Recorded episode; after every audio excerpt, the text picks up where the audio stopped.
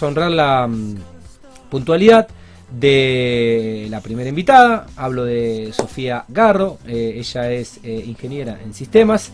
Y la recibimos en el programa. Bienvenida, Sofía. Buenas noches. ¿Cómo estás? ¿Todo bien? Todo bien, buenas noches Tati, muchas gracias por la invitación. Bueno, eh, gracias por venir y disculpas que me faltó el ING. No, no pasa nada. Sabía que no eras arquitecta, pero eh, me, me, comí chequear que eras. Que eras todo bien, eh, todo bien, el título es. Bueno, bueno eh, gracias por venir. A Sofía la conocí en una reunión, en una sesión de, de, BNI y mm, la invité y al toque se enganchó y nos visita, así que hace un par de semanas.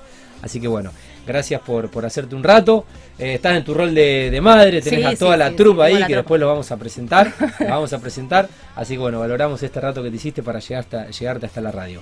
Bueno, antes de hablar de mm, Almerix, eh, quiero preguntarte por tu experiencia como BNIer, ¿eh? porque eh, ¿cuánto tiempo estuviste y en qué equipo? Mira, yo estuve en BNI, empecé en primera sesión, cuando entré a BNI, fue el primero, o bueno, los primeros días de marzo del 2020. Marzo 2020, qué puntería, qué puntería. No, no, sí, lo mío fantástico. Qué puntería. Así que fui a una sesión siendo miembro de BNI Connection. Presencial. Presencial y a partir de ahí pandemia y todo lo que, todos sabemos. Sí. Estuve, bueno, un año y medio, o sea, no, no, me fui antes de que vuelva a la presencialidad, pero estuve un año y medio, sí, un poco más de un año y medio muy buena fue la experiencia porque la verdad que el grupo humano de, Connection era, y sigue siendo, ahora creció un montón, por lo que vi el otro día creció un montón, sí. está muy lindo. Eh, es un grupo humano divino, o sea, te llevas, además de llevarte eh, gente copada para, para, para, todo lo que tiene que ver con, la venta y demás, te llevas gente copada en lo, en lo personal, así que la verdad que yo fui vicepresidenta del grupo. Así que, no, bien, bien. Bueno, ahora tenemos nueva, nueva, presidenta. Claro, Cari. Saludo a Cari Meña. Tenemos, sí, sí, una genia. Presidenta. Una genia, sí, sí, Bueno, así que, bueno, una linda experiencia. Muy buena, muy muy buena, recomendable, sí, sí, es, muy lindo. ¿Estuviste con Almerix ahí? Claro, bien. Bueno, ya nos metemos en la nota entonces. Bueno, dale. Eh, ¿Cómo surge Almerix? ¿Viste que... te, costó tanto como encontrar nombre para tu hija? Eh, ¿Poner el nombre a, la empresa de emprendimiento? Costó, costó, costó bastante. Eh, el nombre viene, en realidad es un juego de palabras, no tiene sin ningún tipo de significado. Lo que me gustaba era que tuviese una X en alguna parte porque tiene raíces y se expande al, cielo. Entonces quería por ahí. Y es un juego de palabras entre alma y qué sé yo, y terminó con Almerix y así es como se creó. Y fue medio loco porque en realidad yo soy ingeniero de sistema y trabajé para multinacionales muchos años. Claro. Eh, Laburando de eso. Eh, era programadora de Java. Bien. programadora, sí, en mi mundo. Eh, y recopado era el laburo, porque trabajaba para afuera, mi, o sea, no tenía prácticamente jefe, era por resultado, estaba muy piola. Cómodo. Muy cómodo, aparte cuando nació Sara empecé a trabajar home office. O sea, para mí el home office no vino de la pandemia, vino del año 2008 cuando nació mi primera hija. Claro. O sea que la verdad que tenía un, laburo muy copado, pero le faltaba eso de que te, hace... Sí. Esa, de que, que, te dan ganas de, más, ¿viste? Sí. Siempre me gustó... de, de emprender.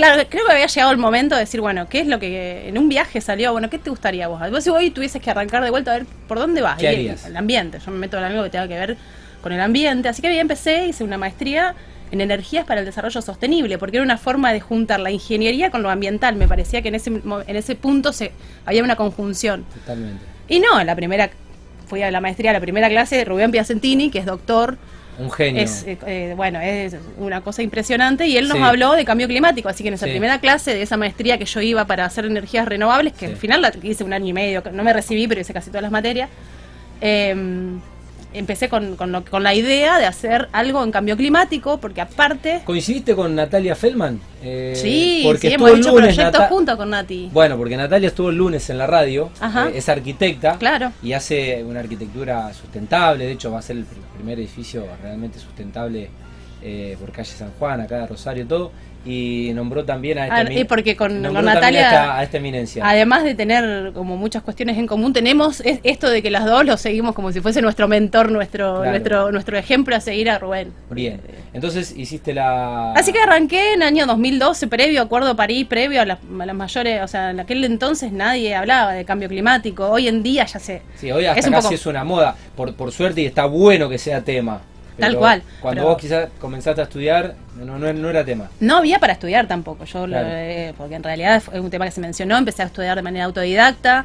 Eh, cuando empezaron los proyectos más, más, más, más grosos, entonces hacíamos como convenios con el CONICET para que podamos, puedan ellos revisar lo que nosotros hacíamos para para, para, asegurarnos de que la calidad sea buena, porque era estudiar solo con lo que había a disposición y era una forma de hacer una conjunción entre mi vida pasada de trabajar en empresas y no esto nuevo de lo ambiental. ¿Cómo meto esas dos cosas? Bueno, trabajemos lo ambiental en las empresas. Entonces, bueno, así empezamos con, empecé con esto de cambio climático. Bueno, no sé en qué año, pero Natalia tuvo que ir a, tuvo que ir a Barcelona. Claro, Nati hizo todo. Acá, acá no, no, no no, y aparte yo cuando arranqué con todo esto, considera que yo ya era madre de dos chicos, o sea que yo en realidad lo que hacía era de No, lo que quiero decir es que acá en, Rosario todavía ni siquiera existía la posibilidad de... No, no, no. Hacía todo, no, las, las, capacitaciones era casi todo estudiar sola y eh, había algunos, algunas ofertas académicas de Universidad de España, por ejemplo, que estaba mucho más avanzado sí. Eh, en cuanto a lo que tenía que ver con cambio climático, así que bueno, esos fueron mis primeros pasos. Bueno, y si mm, un niño de. A ver, eh, 8 años, que es la edad que tiene mi hija, te pregunta: ¿qué es Almerix? Bien. Eh, ¿cómo, le, cómo, lo explicamos? ¿Cómo sacamos todos los tecnicismos? claro, ¿cómo lo explicamos para que lo entienda hasta un niño de 8 años? Es una consultora, ¿eso se entiende? un grupo de, de personas, profesionales que trabajamos para que las empresas incluyan la problemática del cambio climático en su operatoria cotidiana. Eh, ya lo entendieron, porque la verdad que vienen con ese chip. Eh, los niños y los preadolescentes, eh, algo que para ellos es hasta casi algo de todos los días que ven, con un tema que para nosotros directamente no, existía y no era. perfecto. Bueno, ¿cuánto tiempo hace que funciona como Almerix? Y desde el año 2013. marzo de 2013 fue que, bueno bien ya fue la, semillita ya casi 10 años. Pasa rápido el tiempo. Sí, sí, sí. Al principio fue, como te decía, o sea, la gente ¿qué estás haciendo, Sofía? Claro, no se entendía, no se entendía. tenías un, buen laburo, súper cómodo, la posibilidad de trabajar desde tu casa. Tal cual. Y emprendiste en quizás en algo que ni siquiera había mercado todavía. Sí, no solo que no había mercado, sino que la gente no sabía que era el cambio climático en aquel entonces. Era muy poca las gente, o sea, quienes estaban en el tema. Sí, se hablaba de contaminación, digamos. Exactamente, que es sustentabilidad. Entonces vos haces sustentabilidad y es una partecita de la sustentabilidad, no es todo sustentabilidad, porque es muy amplio hablar de sustentabilidad. Entonces, bueno, al principio fue duro. Y bueno, y con el correr de los años empezó a tomar forma, empezó a haber mucho más movimiento, así que ahora estamos con un montón de proyectos. Es que mm, Muchas veces está bueno estar adelantado, llegar, hablan de llegar antes que la competencia o, llegar bien preparados para cuando se dé la oportunidad. pero bueno, muchas veces yo pongo el ejemplo de, leí un libro sobre, sobre todo sobre cine se llama, de un, eh, de un crítico, un crítico de cine, del diario Clarín, Despósito creo que es el apellido, y claro, el tipo que inventó el cine, eh, el tipo que en realidad inventó el sistema, eh, llegó muy temprano y, quedó en la nada y no ganó dinero y no quedó en la historia. Y la gente que terminó capitalizando su invento fue la que estuvo en el lugar adecuado. En el gente que, bueno, llegó, llegó más tarde, pero bueno, a veces llegar muy temprano, eh, siempre se habla del timing de los, de los emprendimientos, pero bueno. Eh, a veces está bueno también eh, prepararse, usar ese tiempo, estar preparado. Exactamente. Para, para salir cuando ya el mercado existe. Exacto. Estos fueron muchos años de inversión. Y sí. Eh, de, mucho de capacitación, de prepararse para lo que yo, yo estaba convencida de que en algún momento se iba a dar. Y sí, era cuestión de tiempo. Y era cuestión de tiempo, tal cual. Tal cual. Bueno, ¿y hoy cómo está compuesto Almerix? ¿Con y hoy, ¿Quién está acompañando? Este Ligia, Ligia Fórmica es mi socia, ella es ingeniera ambiental. y en realidad vamos formando. ¿Cómo, ¿Cómo surgió la sociedad? ¿Se, conocían? ¿Se conocieron estudiando? Nos conoce, ella es mucho más chica que yo, Ligia tiene menos de 30, una niña pequeña. eh, no, eh, 2017 yo quedé embarazada de mi tercera niña y entonces salimos a buscar más gente porque necesitamos, por un proyecto puntual necesitábamos, necesitamos más, más gente y aparte teníamos un tema puntual yo había trabajado con, con Ligia en el inventario de gases de efecto invernadero de Rosario. El primer inventario que hizo Rosario yo estuve participando. Y ahí la conocí a ella y ella hizo toda la parte de residuos. Entonces, como las emisiones de los residuos, que es un tema bastante complejo. teníamos este tema que había que resolver, Ligia sabía, entonces digo, che, Ligia, ¿te sumás al equipo? Sí, sí, me dijo. Eso fue 2017 y 2019 decidimos eh, asociarnos y, y, seguir juntas en esto. Ok. Bueno, así que, digamos, espalda con espalda con... Con Ligia. Con ella. Eh, y siempre hacemos equipos multidisciplinarios, o sea, siempre de... De acuerdo al proyecto. De acuerdo al proyecto y no, hay veces que tenemos gente fija, eh, hemos siempre normalmente a donde apuntamos son ingenieros ambientales, pero hemos tenido, por ejemplo, un chico que era licenciado en economía, que era una bestia, una bestialidad, loco. Eh, y trabajamos mucho en alianzas con otras empresas, por ejemplo con GEA Sustentable. Mm. Eh, bueno, no, me voy a poner a nombrar porque ya me voy a olvidar seguro no, y además le vamos a mandar la factura publicitaria. Uh. No, no, estamos. Podés, podés, mencionarla. A ver, si tenemos empresas sustentables en la ciudad y que apuestan a la sustentabilidad y cuidan el medio ambiente, lo mínimo que podemos hacer es felicitarlos públicamente. Un montón. Bueno, entonces es como que se arma en función del, del proyecto. Muchas veces armamos con otras empresas de la zona equipo para ir a hacer un proyecto. Aparte, el tema de las alianzas es uno de, los temas más importantes de los ODS, de los Objetivos de Desarrollo Sostenible. la economía colaborativa y exactamente, trabajo en equipo. Exactamente, porque tiene que ver con esto de lograr cosas que cuando vos tenés, el conocimiento. Tenés una mirada, nosotros tenemos una mirada sesgada de, la problemática. Cuando vos abrís a otras empresas, a otros profesionales, mm. a otros ámbitos, la mirada cambia y se suman cosas recontra interesantes. Te enriqueces vos y potenciás. Tal cual, tal cual. El producto final es mucho más bueno y y, aparte tenés esto de ir aprendiendo permanentemente, desafíos, si no siempre lo mismo. y te quedas con, todo eso, obviamente. Em, ¿Cuáles son los servicios que, ofrece la consultora? O sea, si tuvieras que, no sé, eh, para, para no hablar de algo general, o se entiende obviamente lo que hacen, sí. pero no sé, algunas acciones, algunas actividades o, no, sé si llamarle producto, porque es un, es un servicio. Es un servicio y se puede, sí, se puede cerrar en un producto que es bastante sencillo, que se llama huella de carbono. Bien. La huella de carbono es un indicador, eh, así como viene, está la huella ecológica, la huella de agua, la huella hídrica, distintas huellas. Eh, nosotros somos especialistas en huella de carbono. La huella de carbono es para toda una empresa, cualquiera sea, e incluso se hace para eventos. Por ejemplo, Coldplay quiere ser carbono neutro, eso significa que tiene que medir todas las emisiones del la producción eh, de, su, de, su, de, sus distintos shows, con todos los traslados de ellos, con todos los traslados de equipo, con todas las máquinas funcionando, con todo el transporte de todos los, visitantes al, lugar. Bueno, una vez que se tiene ese número, después eso se neutraliza, se busca un proyecto que evite o capture carbono. Una plantación forestal, eh, la aplicación de energías renovables, lo, que sea. Se, se, compensa, se, compensa, por algún lado. se llama compensación, exactamente como estás diciendo vos. Para equilibrar. Entonces, ¿qué hacemos nosotros? Medición de huella de carbono y plan de acción cuando vos trabajás. Está bien, impactás al medio ambiente con esta producción, con esta fábrica, con, este consumo, con lo que fuere. Vamos, lo medimos. Sí. Y después le decimos cómo puedes reducirlo. En el caso de un evento es bastante complicado, pero en el caso de una empresa que vos tenés tenés eh, eh, capacidad de maniobra y de empezar a, ver de qué forma podés mejorar tus acciones, tu, eh, vas a lo cotidiano.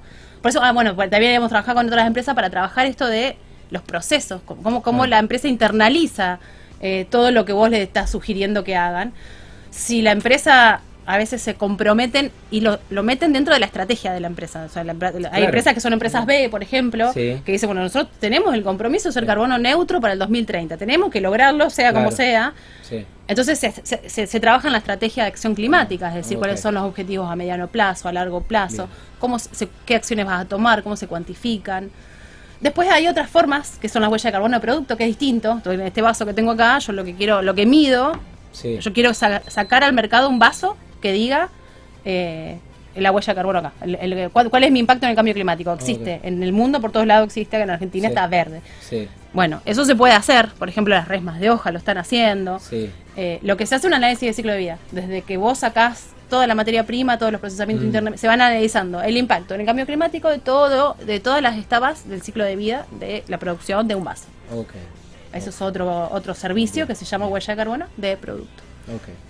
Em, ¿Cuántas empresas eh, tenés, tienen chequeado, eh, si, si es que tienen chequeadas, si tienen estadísticas, que estén un poco en esta, en esta onda de empezar a laburar?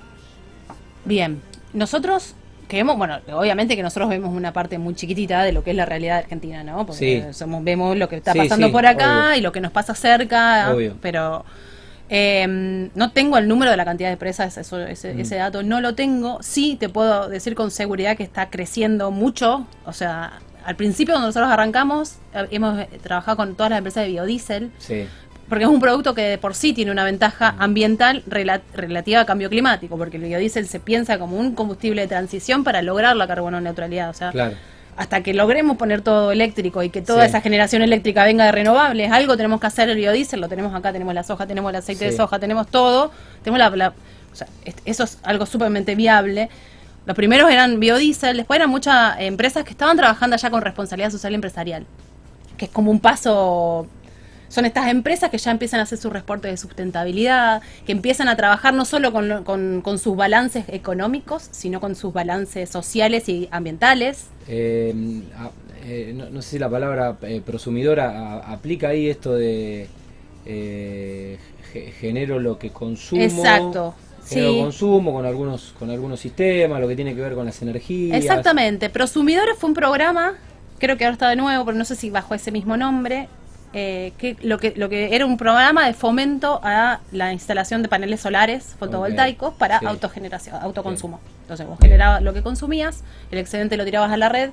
Cuando vos no estabas generando porque se hacía de noche, tomabas de la red y en ese intercambio había una tarifa preferencial y eso era cerrar, cerrar el círculo de, energías renovables. Pero bueno, digamos que, que hay, eh, es, una cuestión de tiempo y de efecto dominó. Hay una movida grande, porque aparte también el consumidor empieza, o sea, por ahí acá todavía te digo, de a poquito se está viendo, pero afuera se ve que el consumidor está empujando hacia ese lado. O sea, que de, empezar a buscar, así como acá sí podemos ver que hay muchos consumidores que están buscando productos orgánicos. Sí. Bueno, eso es algo que eso es algo que se va viendo. Que sí, se es una necesidad de no quedarte afuera del mercado porque en un momento eh, está como en el mundo esto de, que contaminás o de Exactamente. entonces no, no te elijo.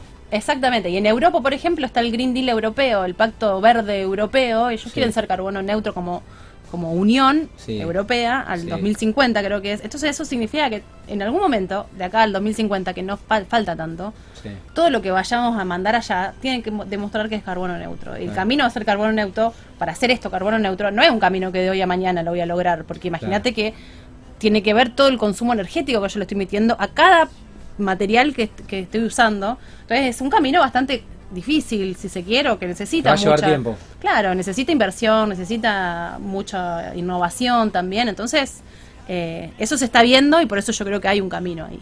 Bien, hablemos un poco de, números, pero de lo económico. Eh, ¿Cuán accesible es para una empresa poder implementar algunas políticas en relación a, a, un impacto amigable, si se quiere, o a no impactar eh, perjudicialmente el ecosistema? Eh, bien, nosotros siempre trabajamos con esto de tratar de definir las acciones en función al presupuesto. Es decir, vos podés tener un impacto bueno con casi nula inversión. Okay. Eh, ¿Por qué te digo? Porque mucho de lo que nosotros estamos midiendo tiene que ver, por ejemplo, con el consumo energético. O sea, que si vos haces una campaña de difusión, de sensibilización dentro de todos tus empleados, que por favor apaguen el el monitor cuando no lo están usando. Enchufen los dispositivos si no lo están usando. Ahí se puede hacer una, una mm. buena reducción de emisiones y una, un ahorro también en, lo que es la factura de luz.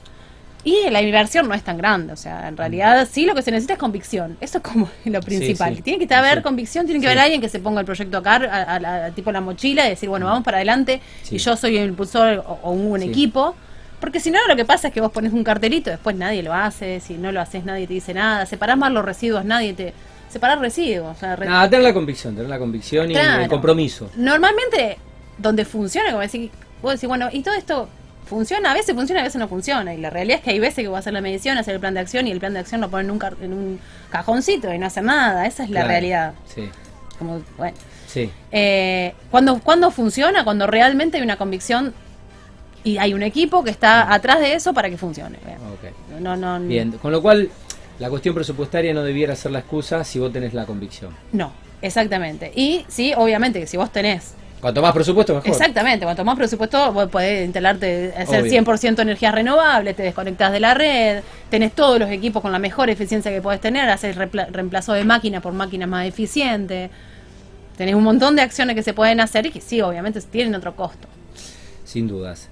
Bueno, eh, esta pregunta de quienes niegan el cambio climático y lo atribuyen a, causas naturales. Está un poco esta, no sé si esta visión, esta opinión, pero está esta, esta, postura.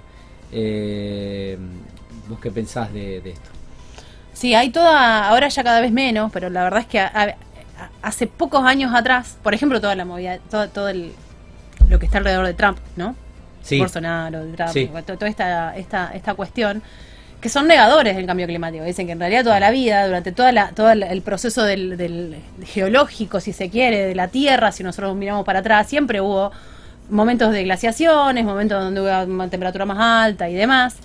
Lo que sí ya en los últimos años la ciencia es contundente de que mm. el cambio climático es real, que el cambio climático no solo que es real, sino que ya se está dando hoy en día, ya vemos un montón de consecuencias del cambio climático, que si las acciones se toman hoy, eh, no vamos a llegar a lo que pide la ciencia y si no llegamos a lo que pide la ciencia, la verdad es que venimos un escenario bastante feo se viene, o sea que es como muy urgente, esto que se está dando de, que, de, estos activistas que, que, rompen las obras de arte, que bueno, hay una movida como de gente desesperada porque es como mm. que nadie hace nada, estaba mm. bien. La ciencia es clara de que si no consideramos la acción humana, no existe la posibilidad de que se pueda haber dado semejante cambio en la atmósfera. Eso es, eso es bien contundente, es la actividad humana y cuando hablamos de cambio climático chequeamos lo que tiene que ver con las emisiones de la actividad humana, no nos vamos a estar fijando en lo que hace un volcán porque no, o sea, sí la, actividad natural tiene un aporte, ese aporte ni, de ninguna manera puede ser eh, el causante de, este cambio abrupto del, clima y de, las, de la concentración de gases de efecto invernadero en la atmósfera. Bueno, espero no decepcionarme con esta pregunta, pero eh, yo la verdad es que soy bastante pesimista con los con los gobiernos y por lo general con el Estado. No importa quién gobierne, con el Estado. ¿Qué está haciendo el Estado? No me importa el partido que, esté, o sea, voy más allá de la intendencia, a la provincia o a nivel nación, no me importa eh, las cuestiones partidarias y políticas. ¿Qué se hace desde el Estado en Argentina para contribuir a estas políticas, para fomentar eh, estos proyectos, para bajar líneas, porque es una cuestión cultural. Sí, sí. Es una cuestión cultural que tenemos que entender todos. Y ni que hablar, bueno, las personas que son responsables de producir y de generar un impacto negativo en el medio ambiente. Bueno, es como re amplio la pregunta. Pero Arranquemos con, con, la Argentina. Porque... digo, se está legislando, hay política, hay normas, hay exigencias. A ver, vamos a contextualizar. A nivel nación, internacional, si nosotros mm. sumamos todas las buenas intenciones de todos los países sumado a Argentina, porque Argentina está firmó el Acuerdo de París, si sumamos todas las buenas intenciones de todos los países, no llegamos a lo que dice la, lo que nos pide la ciencia de no superar el 1.5 grado lejos estamos llegando. Sumando todas las buenas intenciones. Estas buenas intenciones significa todas las acciones que cada país se compromete a hacer para reducir sus emisiones. No llegamos igual. No llegamos. Con todos los países, eh, como Dinamarca, que quiere hacer carbono neutro para movilidad ahora, ponerle mm. una. Bueno, hay países que están súper avanzados, mm. países que están muy retrasados y países que los van postergando a los compromisos que sí habían asumido, los postergan y los patean para más adelante. Así que, digamos, es el escenario internacional. En el escenario nacional, Argentina está haciendo todos los deberes bien en el sentido de que tiene su inventario, ese se mide, se mide y, tiene su plan de acción climático, eh, que como el resto de los países no es suficiente. También hablemos de que hay como una responsabilidad eh, diferencial, si se quiere. Es decir, no sería justo pedirle a un país en vías de desarrollo sí que haga tanto esfuerzo, el mismo esfuerzo, digamos, que reduzca el 50% de las emisiones igual que Estados Unidos. ¿Me explico? no tenés la infraestructura o no tenés no, y aparte, el presupuesto. Exacto, y aparte hay una cuestión de justicia climática, algunos le llaman. A ver, vos llegaste a donde estás emitiendo enormes cantidades de toneladas a la atmósfera, ahora déjame a mí, por lo menos, dame menos, poneme un, nivel un poco más bajo, porque primero que tenés que hacer una inversión enorme y seguro que tenés que, de alguna manera está esto de que va que la economía crezca o trabajas con ese balance que todavía sigue estando esa idea, pero bueno. Así que, bueno, a nivel nacional, a nivel provincial también, bueno, te decía, Rosario tiene su inventario de gases de efecto, de efecto invernadero. O sea, están, las herramientas están, lo que pasa es que por ahí no está yo que lo veo del lado del privado, no, no hay ese puente al privado, ¿me explico? Son herramientas, eh, o son no, herramientas, sino que son... No se está articulando, más allá que está el inventario, es como que... El inventario es nacional, entonces vos decís, bueno, en energía se gastó todo esto, en, en, residuos se generó todo, o sea, es, todo, imagínate todo el país, analizar todo lo, que tiene que ver con, energía, con cambio de uso de suelo, con agricultura, con ganadería, con industria, todo lo que se emite en todos esos sectores. Eso está, está medido, hay un plan de acción. Eh, todavía no se termina de bajar todo eso a el día a día, más que en algunas prácticas que tienen que ver con adaptación. ¿Por qué? Porque sabemos que se necesitan prácticas de adaptación porque se sabe que el cambio climático está. Entonces, algunas medidas de adaptación se ve que hay bajadas de línea en Santa Fe. No sé, yo vivo en un pueblo donde, por ejemplo, hay una bajada de línea, hay que ensanchar toda la zanja, porque hay que aumentar la cantidad de la, capacidad que tiene el pueblo de, dragar, ¿no? Eh, entonces, está, están a los deberes hechos, está encaminado. No es suficiente el objetivo que se han planteado para llegar a lo que se llama eh, los objetivos basados en la ciencia, para decir, bueno, vamos por el camino que tenemos que ir, no es suficiente y bajo mi punto de vista falta articular privado público, para que esto realmente termine teniendo una injerencia en el día a día. O sea, todos nosotros en alguna empresa trabajamos, esta empresa algo tiene que hacer, no, no tiene que hacer nada. Todo lo que hacen huella de carbono es totalmente voluntario. Me explico, todas las empresas que trabajan en este temático, en este tema es voluntario. Muy bien. Eh, ¿Crees que hay un verdadero eh, cambio de conciencia o hay un bueno, sí, hay de todo, pero como para... Es un poco generacional también. Sí, exactamente, exactamente. Y hay muchas cosas que fueron pasando que me parece que, la, que te fueron...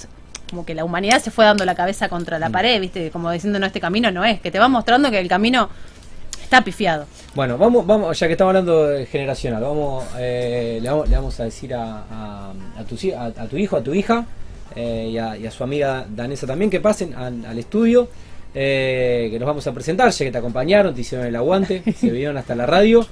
Eh, y les voy a preguntar, eh, ¿qué, edad tienen?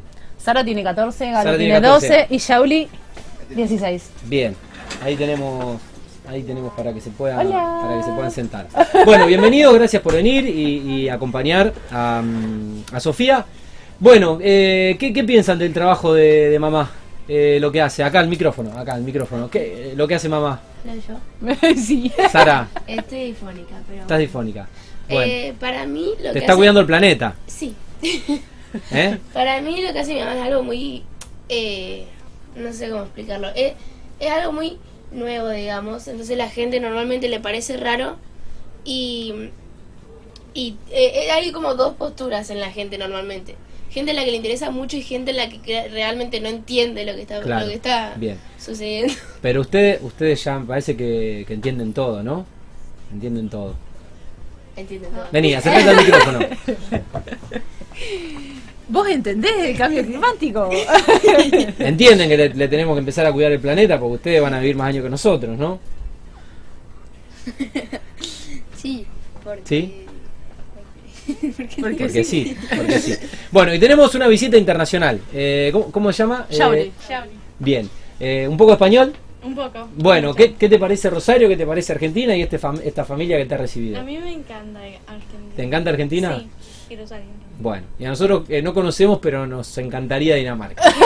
Seguramente. Así que bueno. Tal cual. Bueno, gracias por visitarnos y bueno, felicitaciones. Eh, felicitaciones por, por, por tener a, una madre que les, les va a cuidar el, el, planeta.